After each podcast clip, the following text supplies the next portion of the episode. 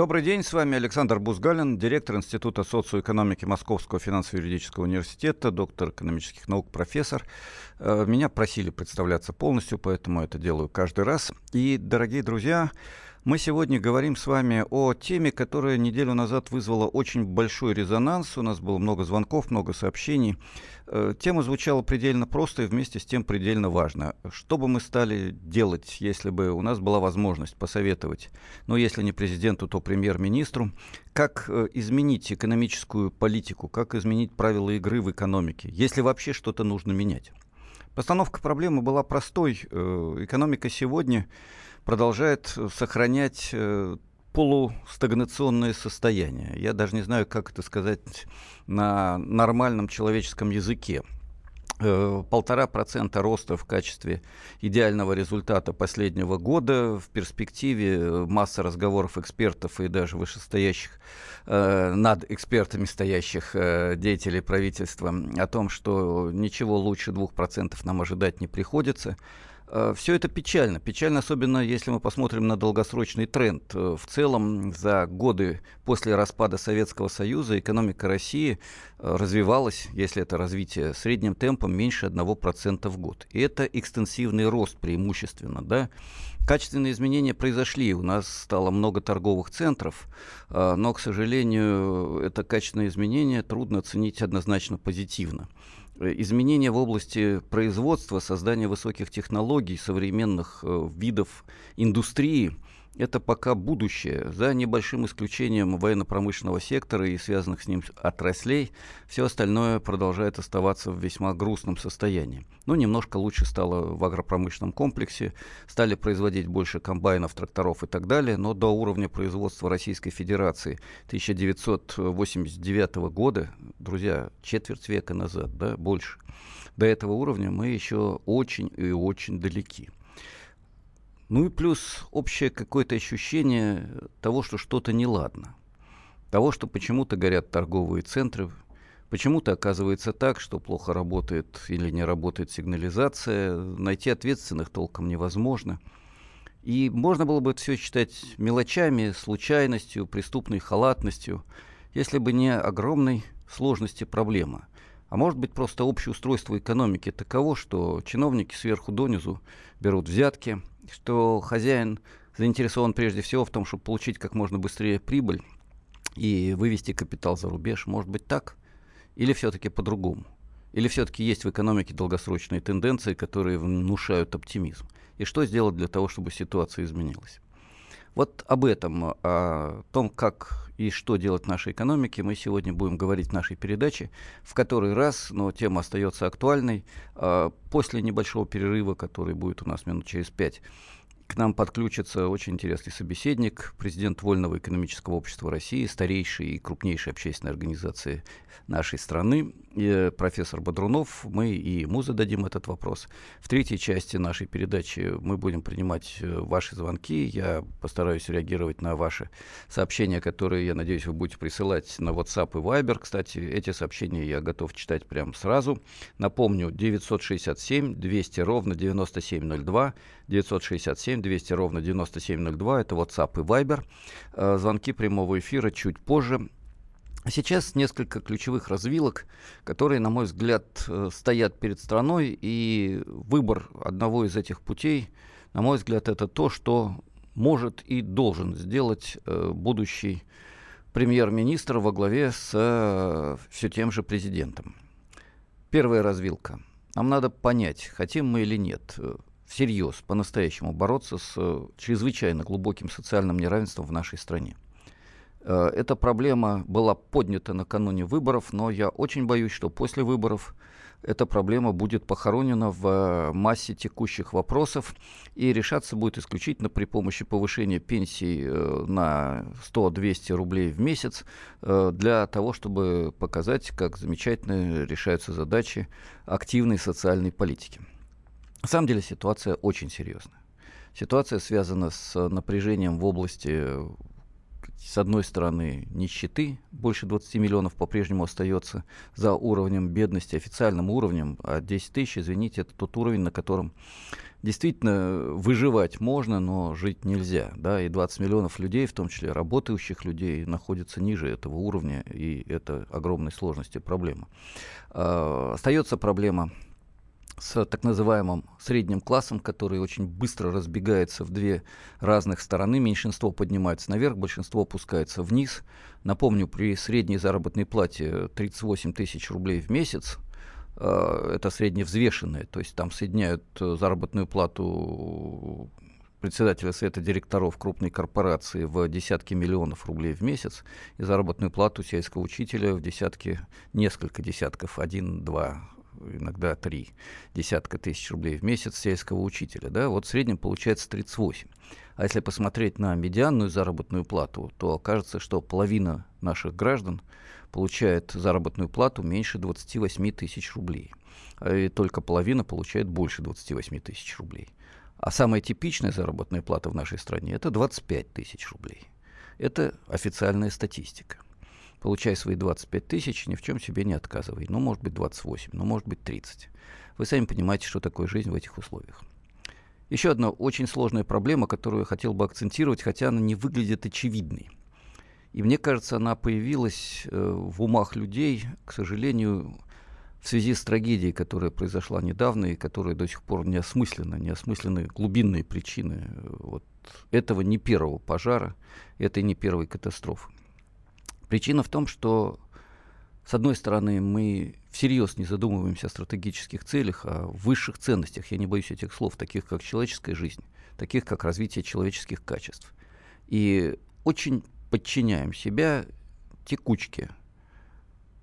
Прежде всего тому, чтобы сегодня на завтра любой ценой пойти в торговый центр, засунуть ребенка, который будет смотреть э, голливудские мультики или какие-то еще мультики – оставить его, наконец от него оторваться и отправиться покупать, покупать и еще раз покупать.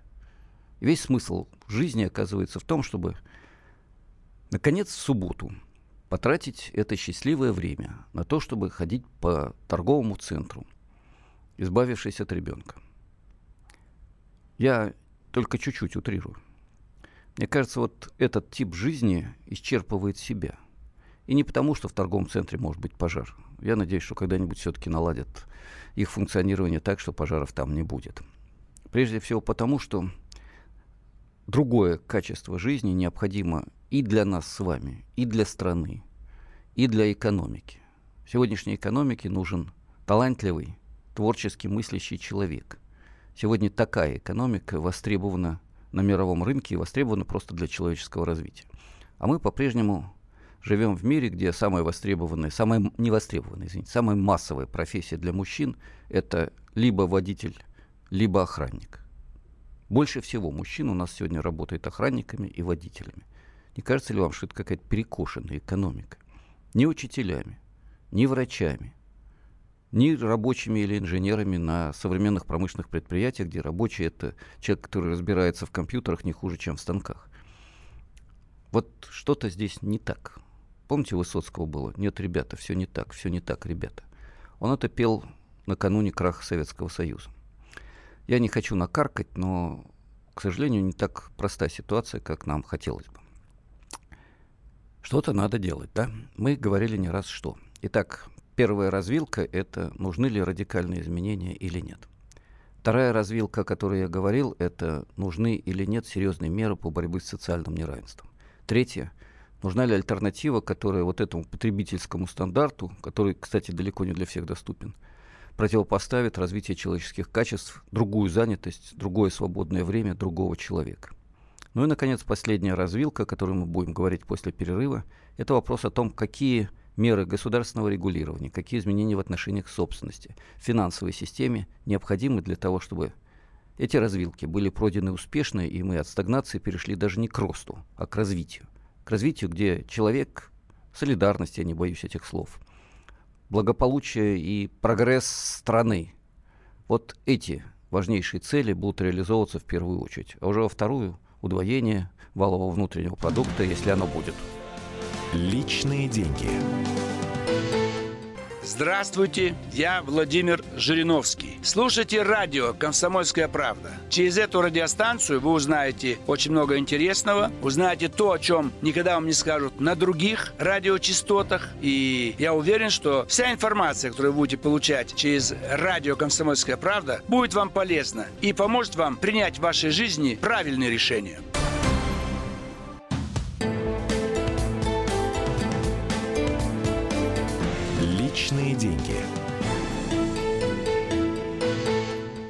Мы продолжаем наш эфир. С вами по-прежнему Александр Бузгалин, директор Института социоэкономики Московского финансово-юридического университета. И тема разговора, которая нам досталась наследство от прошлой недели, очень много было звонков, вопросов, предложений. Тема провокационная, содержательная и принципиально важная. Что бы я стал делать, если бы был, если не президентом, то хотя бы премьер-министром нашей страны в области экономических реформ? Слово «реформа» почти неприличное, но тем не менее. У нас сегодня на связи очень интересный собеседник, ученый, доктор экономических наук, профессор, президент Вольного экономического общества России. Это старейшая организация с сотнями тысяч членов, с более чем 250-летней историей. Э, Сергей Дмитриевич Бодрунов. Сергей Дмитриевич, добрый день, вы нас слышите?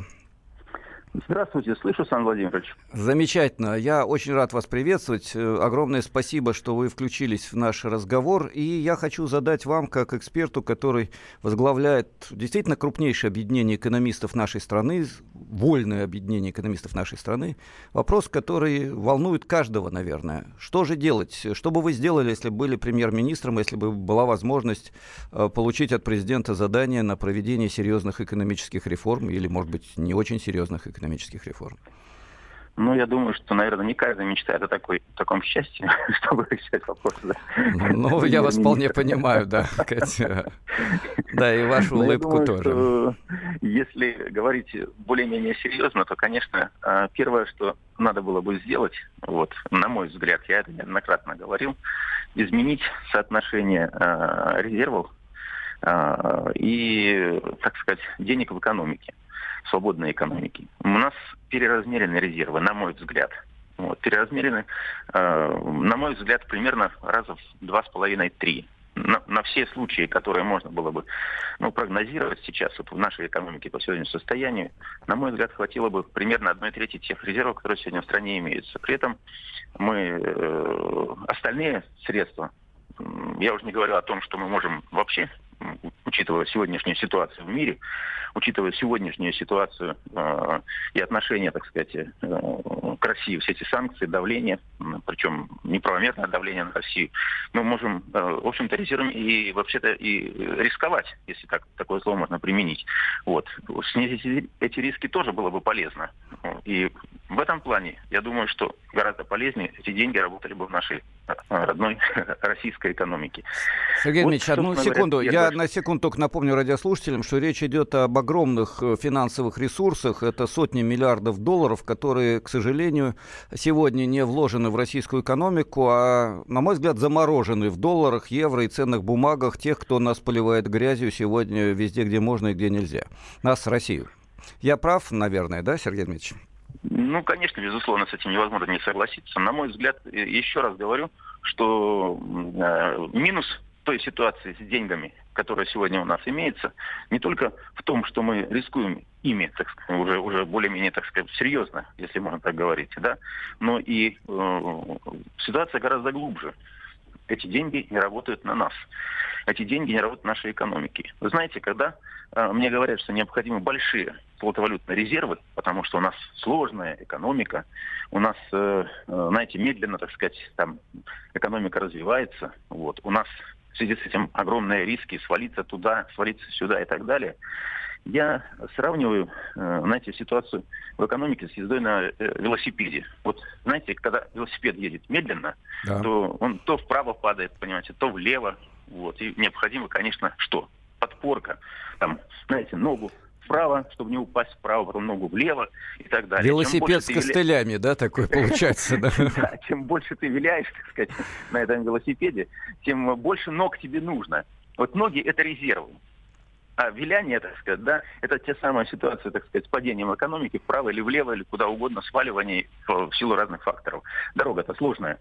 Вот, но я хотел бы сказать, что вообще-то лучше бы, конечно, эти ноги да поставить на педали. Да, не при...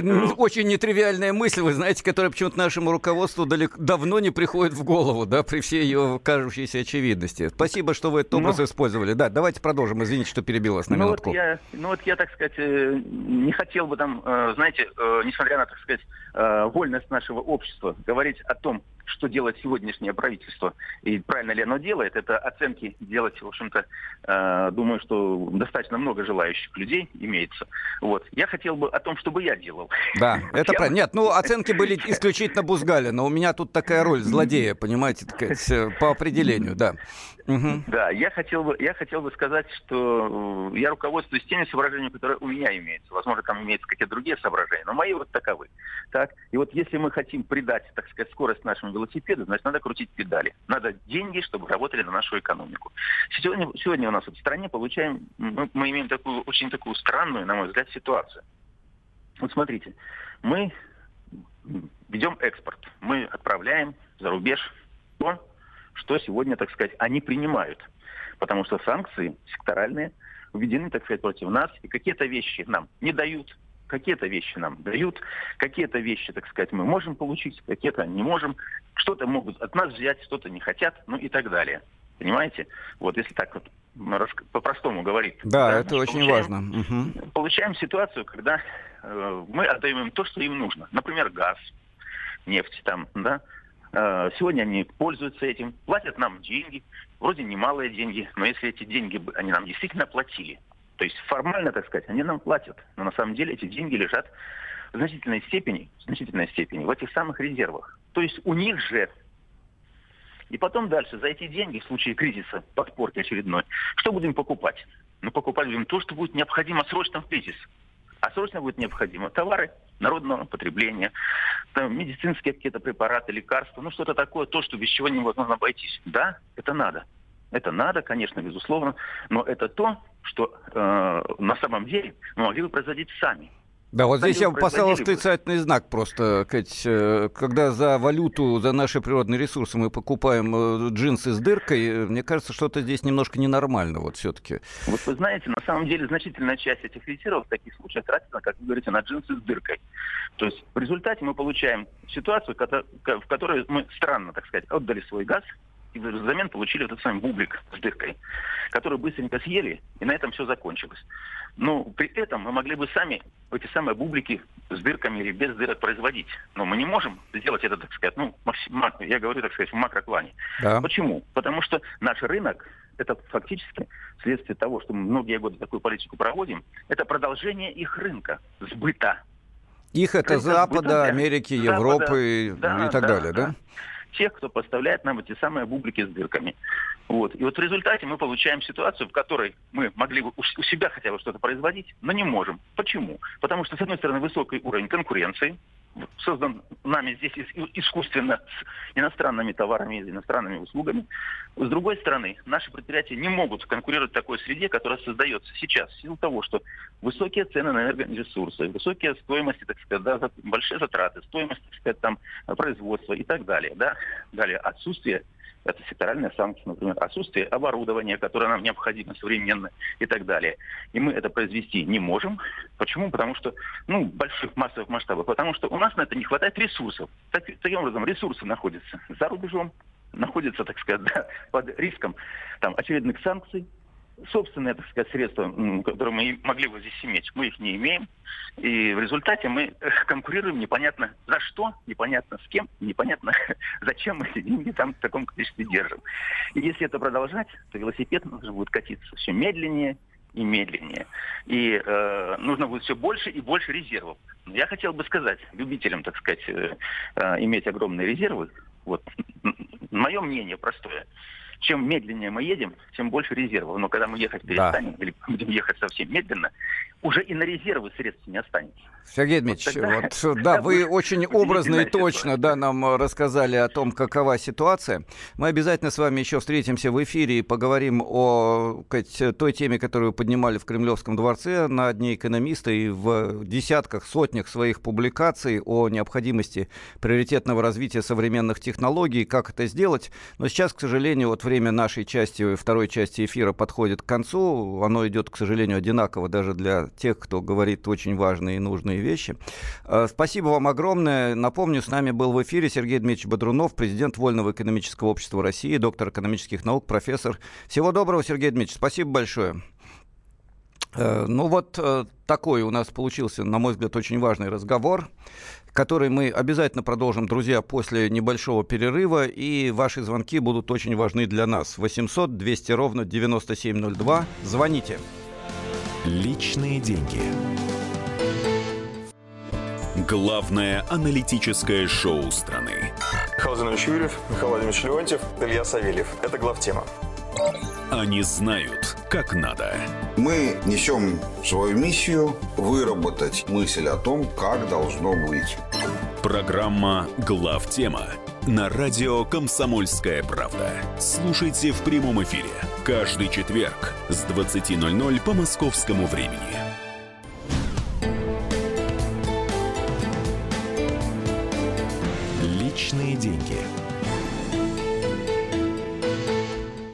Мы продолжаем наш эфир. С вами Александр Бузгалин, директор Института социоэкономики Московского финансово-юридического университета. Вот сейчас время для звонков, для обсуждения вопроса, который, на мой взгляд, остается принципиально важным. Хотим мы или нет, чтобы в экономике были достаточно серьезные изменения, хотим мы или нет, наконец, выйти из э, той депрессии, в которой мы находимся. Э, эти два вопроса взаимосвязаны, потому что большинство хочет э, невозможного – так, чтобы мы оказались в состоянии бурного интересного творческого развития и граждане, и страна, и наша экономика, но при этом ничего не менялось, потому что менять что-либо очень страшно. Вот э, я думаю, нам надо наконец понять, что либо мы что-то меняем и возникают риски, но и большая возможность интересного по-настоящему интенсивного развития, а не просто более или менее сносного роста либо мы остаемся как есть, но тогда надеяться на серьезные изменения к лучшему не приходится. Я предлагаю вам ответить на вопрос, что бы вы сделали, если бы были премьер-министром, или какой совет вы могли бы дать, как обычный гражданин, новому премьер-министру, который, я думаю, у нас будет, хотя, может быть, будет и старый, кто его знает, что у нас будет в ближайшей перспективе с правительством. В любом случае, телефон прямого эфира 8 800 200 ровно 9702. 8 800 200 ровно 9702. Телефон прямого эфира. WhatsApp и Viber 8 967 200 ровно 9702. 967 200 ровно 9702. Давайте продолжим наш разговор. И прежде всего я хотел бы поставить проблему, которую мы не успели обсудить ни с Сергеем Дмитриевичем Бодруновым, президентом Вольного экономического общества России, который у нас был в эфире буквально несколько минут назад, а, ни в первой части нашего эфира, когда я пытался предложить а, решение, выбор пути по нескольким важнейшим развилкам. Ну, одна из таких развилок, которая была обозначена профессором Бодруновым, это развилка, связанная с необходимостью серьезного сокращения золотовалютных резервов, где золота мало, а валюты много, и сокращение не для того, чтобы потратить деньги сейчас, все пропить, все проесть, а потом э, оказаться у разбитого корыта, а для того, чтобы вложить их в развитие. Напомню, э, сотни миллиардов долларов сегодня э, сконцентрированы в ценных бумагах Соединенных Штатов, э, Западной Европы, и это даже не только евро и не только доллары – это именно ценные бумаги, то есть то, что движется на финансовых рынках, где пузыри, где угрозы финансовых кризисов, где много проблем.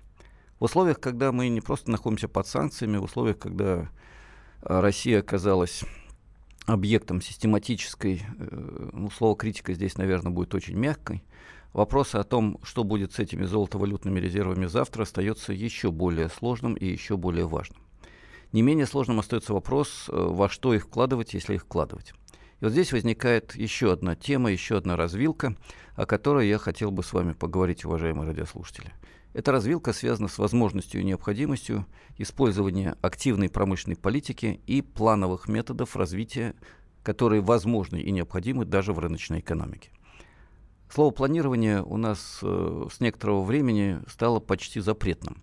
Между тем, в условиях э, активной модернизационной политики самые разные страны, Южная Корея и Франция, и даже Соединенные Штаты Америки, когда после Великой депрессии Рузвельт, э, президент страны, начал серьезные изменения практически во всем комплексе экономических отношений, все эти страны использовали плановые методы.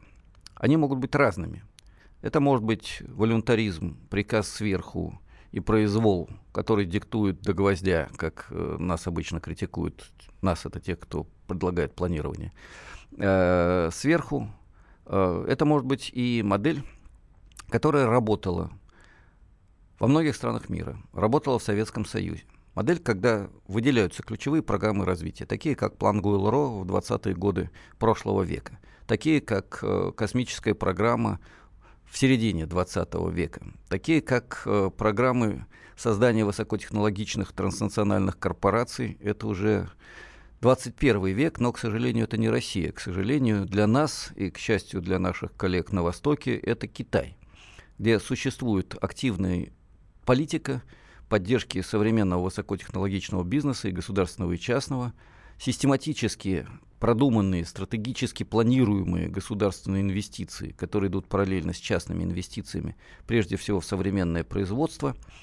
Существуют пятилетние планы развития, в рамках которых соединены и индикаторы, то есть указания, что хотелось бы достигнуть, и конкретные планы государственных инвестиций. Здесь уже это прямое решение, директива для государственных органов со стороны государства. Государственный хозяин может приказывать своим предприятиям, что делать своим органам, куда направлять финансовые ресурсы. И стимулы для частного бизнеса. Вот э, в беседах с профессором Бодруновым, который был у нас в эфире, э, мы использовали э, такой пример, что ли, или, если хотите, образ в аэропортах существуют торвалаторы, такие эскалаторы, горизонтальные э, дорожки, по которым можно идти гораздо быстрее, потому что они сами бегут. Вот э, могут быть торвалаторы, которые движутся в разных направлениях для бизнеса. Если вы встаете на торвалатор, э, который идет вперед, и вкладываете деньги в современное высокотехнологичное производство, в медицину и здоровье людей, в образование и культуру, в этом случае вам государство помогает. Вот эта дорожка, на которую вы встали, ведет вас вперед, у вас низкие налоги, у вас дешевые кредиты, у вас государственные инвестиции, сопряженные с частными, и вы активно движетесь в нужном направлении.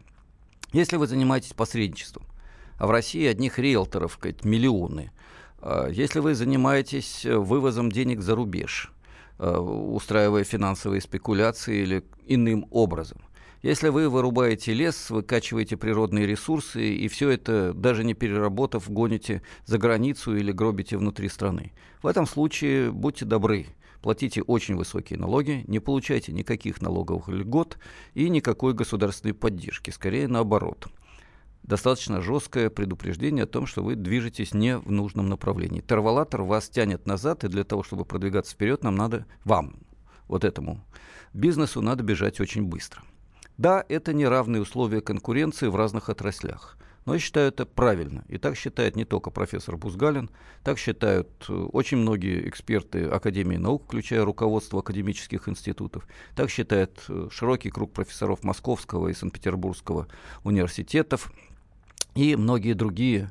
И я думаю, в этом случае мы действительно можем по-настоящему, задумавшись, начать отвечать на вопрос, какая же все-таки экономика нам нужна, и как мы с ней можем работать, и что из этого может получиться. Вот э, есть довольно много э, сообщений, которые я хочу прочитать, хотя бы ряд из них. На моем уровне рассуждать э, сложно, но для начала плюнул бы на мнение Запада и ужесточил законы.